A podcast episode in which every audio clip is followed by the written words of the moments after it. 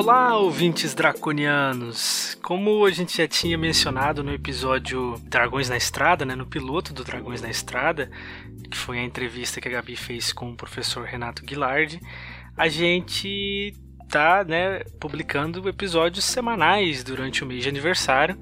No caso, um episódio diferente, um episódio mais curtinho, com uma outra pegada, até para não cansar muito os ouvintes, né? E nessa pegada a gente está trazendo essa semana o piloto de um outro formato que a gente pensou, de um outro programa, que é o E Eu Com Isso, né? Em que a gente fala sobre é, questões de ciência básica, ciência fundamental e aplicações dela, né? Desse tipo de, de ciência, até para mostrar o quanto as aplicações, a gente pensa em novidades e tecnologias, são dependentes de perguntas básicas, de satisfazer curiosidades dos cientistas, né? E como o conhecimento está interligado e como a gente não pode é, suprimir né, o conhecimento de pesquisa básica e a busca por, por pesquisa básica. Enfim, espero que vocês gostem. Esse episódio tem uma, é, uma primeira parte em que eu falo um exemplo e depois o André Thieme, nosso psicólogo da equipe, faz é, uma outra abordagem de um outro tema. Então fiquem com o episódio.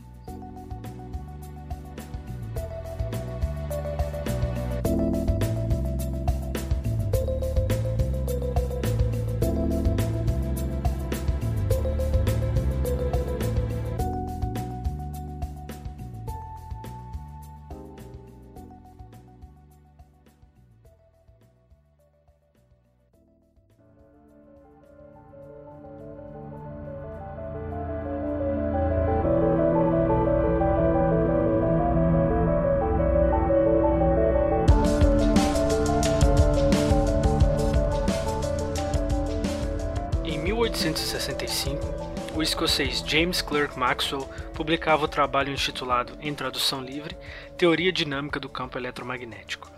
Neste trabalho, Maxwell demonstrou que os campos elétricos e magnéticos viajavam pelo espaço como ondas na velocidade da luz.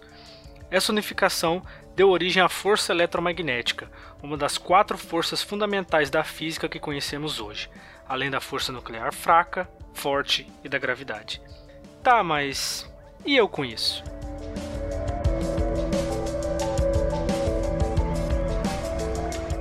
Vamos supor, você é, pela graça de Deus, Vitória, rainha do Reino Unido, da Grã-Bretanha e Irlanda, defensora da fé na era mais próspera e triunfante do Império Britânico. Os seus domínios se estendem pelo planeta. O mapa mundi está todo salpicado com rosa britânico. Você governa a principal potência tecnológica do mundo. A máquina a vapor é aperfeiçoada na Grã-Bretanha, em grande parte por engenheiros escoceses, que fornecem o conhecimento técnico necessário nas ferrovias e nos vapores que ligam todo o império. Vamos supor que no ano de 1860 você tem uma ideia visionária, tão ousada que teria sido rejeitada pelo editor de Júlio Verne. Você quer uma máquina que transporte a sua voz, bem como imagens em movimento da glória do império, para dentro de cada casa do reino. Além disso, os sons e as imagens não devem passar por condutos ou fios, mas vir pelo ar, para que as pessoas no trabalho e no campo possam receber mensagens inspiradoras instantâneas, destinadas a assegurar a lealdade e a ética no trabalho. A palavra de Deus também poderia ser transmitida pela mesma invenção. Sem dúvida, outras aplicações socialmente desejáveis seriam encontradas. Assim, com o apoio do primeiro-ministro, você reúne o gabinete, o Estado-Maior Imperial e os principais cientistas e engenheiros do Império você vai alocar um milhão de libras para esse projeto, é o que lhes comunica. Muito dinheiro em 1860. Se precisarem mais, é só pedir. Você não quer saber como eles vão criar o mecanismo, que o inventem tão somente. Ah, sim, vai ser chamado Projeto Westminster. Provavelmente, algumas invenções úteis emergeriam de todo esse empenho. Produtos secundários. Eles sempre aparecem quando se investem imensas somas em tecnologia. Mas o projeto Westminster fracassaria com quase toda certeza. Por quê? Porque a ciência subjacente não fora desenvolvida. Em 1860, o telégrafo já existia. Podiam-se imaginar a um custo muito elevado aparelhos de telegrafia em cada lar, as pessoas fazendo pontos e traços para enviar mensagens em código Morse. Mas não era isso que a rainha queria. Ela tinha em mente o rádio e a televisão. Mas eles estavam muito fora do alcance. No mundo real, a física necessária para inventar o rádio e a televisão viria de uma direção que ninguém poderia ter previsto. Trecho do livro O Mundo Assombrado pelos Demônios, de Carl Sagan.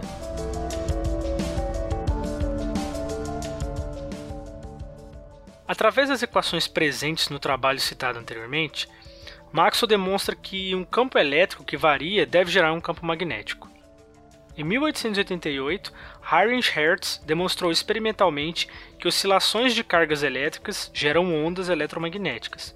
O físico alemão acabou descobrindo então um novo tipo de radiação, as ondas de rádio. Já em 1895, cientistas britânicos transmitiam sinais de rádio por uma distância de um quilômetro. Seis anos mais tarde, o físico italiano Guglielmo Marconi já usava ondas de rádio para enviar mensagens através do Oceano Atlântico. Os detalhes das conclusões e do histórico de descobertas que levaram Maxwell aonde ele chegou merecem um programa inteiro do Dragões de Garagem sobre eletromagnetismo. Por hora, vamos tentar manter um nível mais simples a título de ilustração.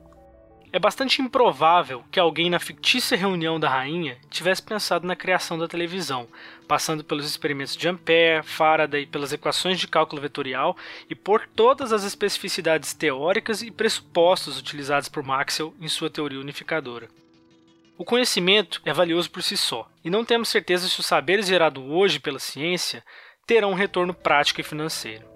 Não podemos imaginar aplicações de ideias e conhecimentos e especulações que ainda não foram propostas, de observações que ainda não foram feitas.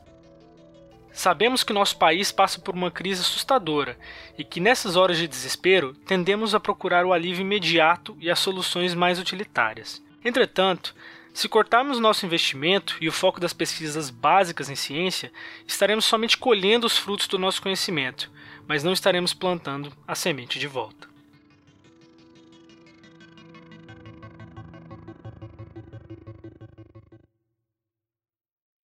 Vou começar com uma leitura. A partida recomeçou com uma nova bola. O sol continuava brilhando e Ford continuava pulando para cima e para baixo, sacudindo a cabeça e piscando. Você está preocupado com alguma coisa, não é? disse Arthur. Acho, respondeu Ford em um tom de voz que Arthur já tinha aprendido a reconhecer como algo que precede alguma outra coisa completamente incompreensível. Que tem um pop ali. Apontou. Curiosamente, a direção para a qual ele apontou não era para onde estava olhando. Arthur olhou para aquele lado, próximo aos outdoors, e para o outro lado, na direção do campo. Ele assentiu e deu de ombros. Deu de ombros novamente. Um o quê? perguntou. Um pop. Um p op. E isso seria um problema de outra pessoa. Ah, que bom, disse Arthur relaxando. Não tinha ideia do que se tratava, mas o assunto parecia ter terminado. Não tinha. Lá, disse Ford, apontando novamente para os gigantescos outdoors e olhando para o campo. Onde? Ali, disse Ford.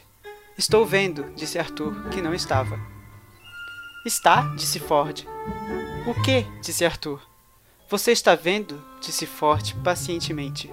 O pop. Achei que você tinha dito que isso era problema de outra pessoa. Exato. Arthur assentiu lentamente, cuidadosamente e com uma cara de total imbecilidade. E quero saber, disse Ford, se você consegue vê-lo. Quer mesmo? Sim. Com o que? disse Arthur. Ele se parece. E como diabos vou saber, seu burro? gritou Ford. Se você consegue vê-lo, você é quem tem que me dizer.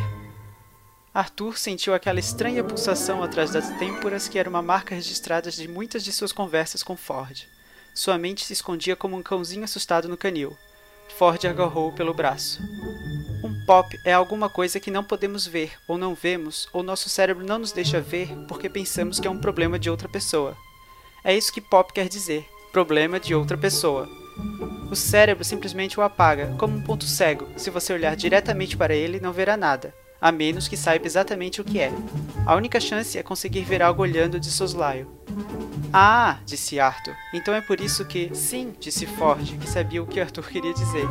Você estava pulando para cima e sim, para baixo e piscando sim e. Acho que você captou a mensagem. Eu posso vê-la, disse Arthur. É uma espaçonave.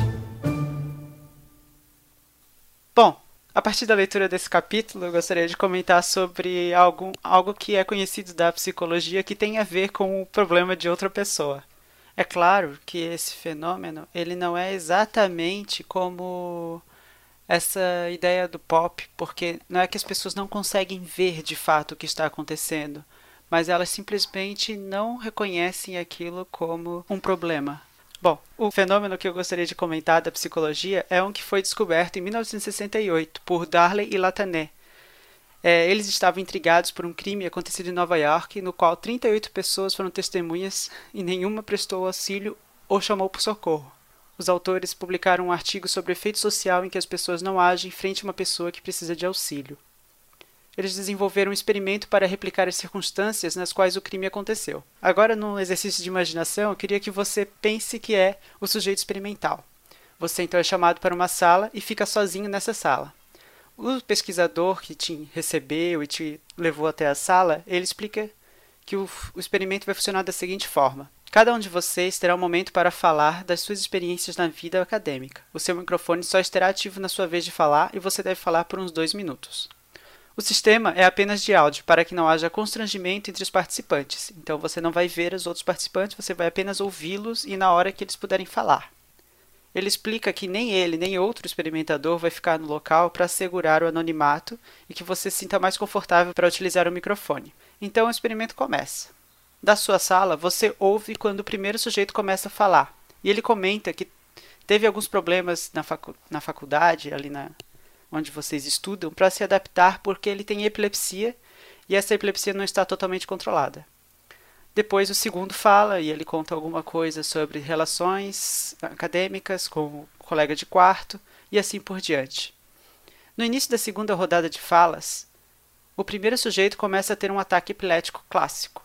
Ele começa a falar, o som começa a cortar, ele começa a pedir ajuda e a voz dele é entrecortada, você não consegue entender muito bem o que ele está falando mais, e você não consegue nem falar com ele nem com nenhum dos outros participantes.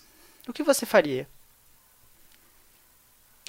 Esse episódio de epilepsia dura aproximadamente 6 minutos. Tempo suficiente para que você levante e faça alguma coisa, mas apenas 31% dos participantes se levantaram e foram buscar auxílio. Ninguém mais prestou auxílio?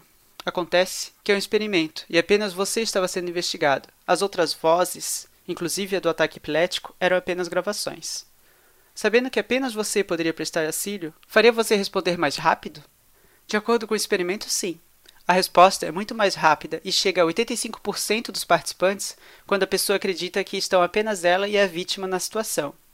Então faz até sentido o Douglas Adams utilizar o pop, ou problema de outra pessoa, em um estádio de cricket cheio de pessoas. O nome que os pesquisadores deram a esse fenômeno foi chamado de difusão social da responsabilidade. E ele acontece principalmente quando a gente está na presença de mais pessoas e nenhuma delas parece estar se preocupando ou reconhecendo aquilo como um problema, né? ou como algo que precisa ser atendido.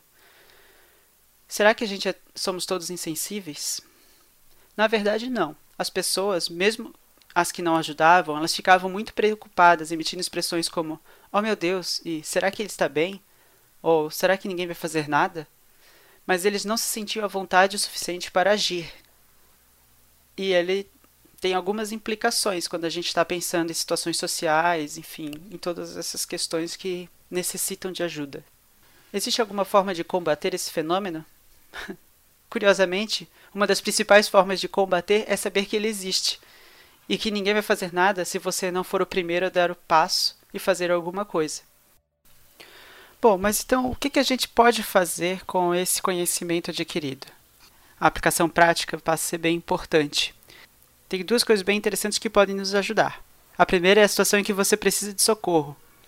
Geralmente, quando a gente está com algum problema numa rua movimentada, a gente pode ser vítima né, dessa difusão de responsabilidade. Então, o ideal é geralmente fazer contato com alguém em específico ou chamar por alguma característica dessa pessoa que vai distinguir ela das demais. Cor de camiseta, enfim, alguma coisa assim que vai colocar a pessoa em destaque. Também é comum e muito útil, né, quando há uma emergência médica, alguém geralmente perguntar: tem algum médico aqui? Porque isso torna o médico, ou aquela pessoa né, que tem essa formação, pessoalmente responsável em fazer alguma coisa. A outra coisa é que esse tipo de conhecimento geralmente é apresentado para pessoas que estão fazendo cursos de socorristas, né? Então, Os autores continuaram desenvolvendo é, situações em que a pessoa se tornaria mais responsável e de fato agiria, e eles chegaram a um método de cinco passos, né, que vai te ajudar a tomar alguma decisão ou fazer alguma coisa. A primeira é que você precisa perceber que um evento está acontecendo. Você então precisa interpretar como um evento, aquele evento, né, como um que necessita de auxílio. Você precisa assumir a responsabilidade social sobre ele. Você precisa decidir como agir e aí então você deve agir. Então não seja só um passante. Reconheça o problema de outra pessoa e tente fazer alguma coisa a respeito.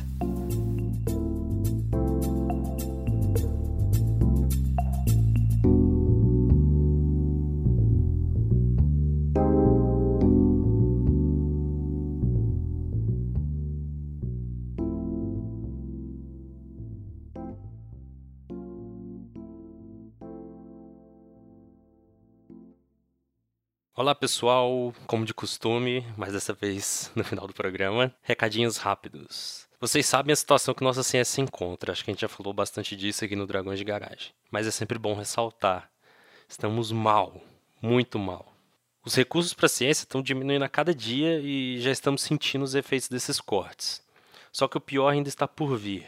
Então, queridos ouvintes, temos que nos manifestar. Nós do Dragões de Garagem estaremos na próxima Marcha pela Ciência, que acontecerá no dia 8 de outubro de 2017, às 15 horas, em frente ao MASP, em São Paulo. E esperamos por vocês lá.